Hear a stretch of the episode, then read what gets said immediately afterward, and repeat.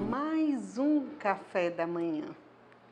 E hoje nós vamos falar de algo que é tão importante para esse momento que nós estamos vivendo. Em vídeos anteriores nós já falamos desse assunto, mas nós decidimos, rezamos para colocar novamente, justamente por causa desse tempo que nós estamos vivendo.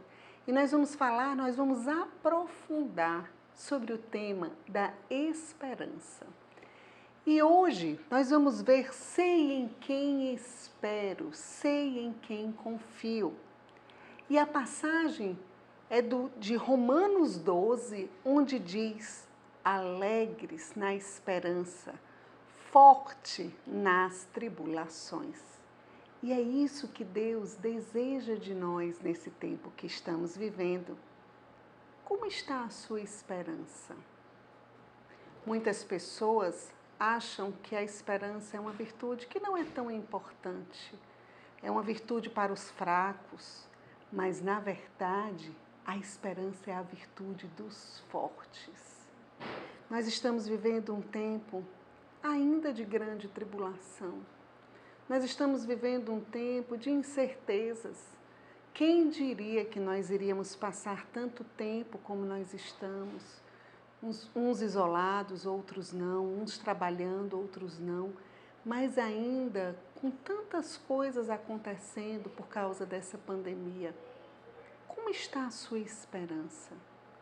O Senhor quer de nós que nós sejamos alegres na esperança, fortes na tribulação nesse momento de tribulação, o Senhor quer fazer de nós esses instrumentos de esperança. Nós precisamos pedir essa graça a Deus, o dom da esperança. Eu fico às vezes pensando que é muito importante nós termos as pequenas esperanças do nosso dia. A gente sabe que a gente espera por tudo. Se a gente vai ter um filho, a gente espera por filho. Se a gente vai está fazendo uma faculdade, a gente tem que esperar até o término da faculdade. E eu poderia dar mil exemplos, mas a esperança verdadeira, essas esperanças que nos fazem viver e que elas são boas, elas não são ruins. Mas a esperança que Deus quer nos dar é uma esperança que não passa. Quando a gente fala sei em quem espero, sei em quem confio, se nós formos levar para o lado humano, quando a gente confia numa pessoa, a gente pode dizer: Eu sei que essa pessoa faria tudo por mim.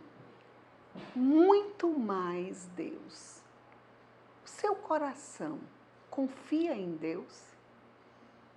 Você confia mesmo nesse tempo que nós estamos vivendo que Deus está no comando de tudo?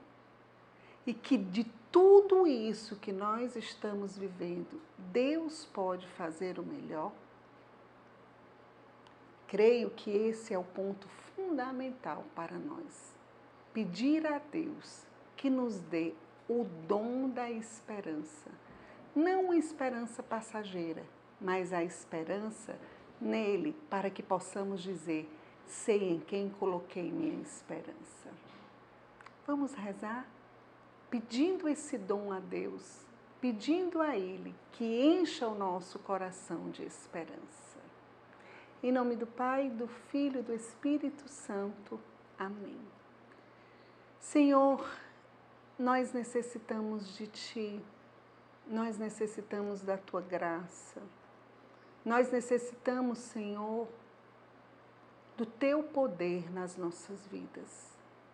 Infunde em nós a esperança. Infunde em nós, Senhor, a certeza de que nós podemos confiar em Ti.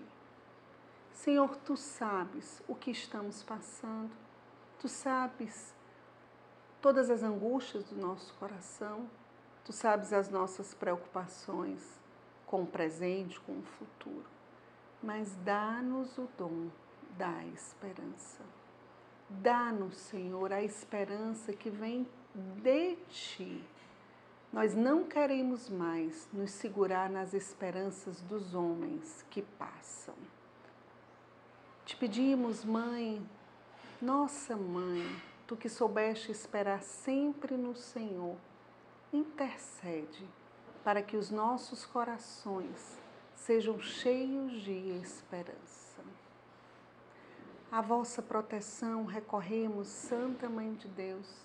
Não desprezeis as nossas súplicas em nossas necessidades, mas livrai-nos sempre de todos os perigos, ó Virgem gloriosa e bendita. Amém. Em nome do Pai, do Filho e do Espírito Santo. Amém.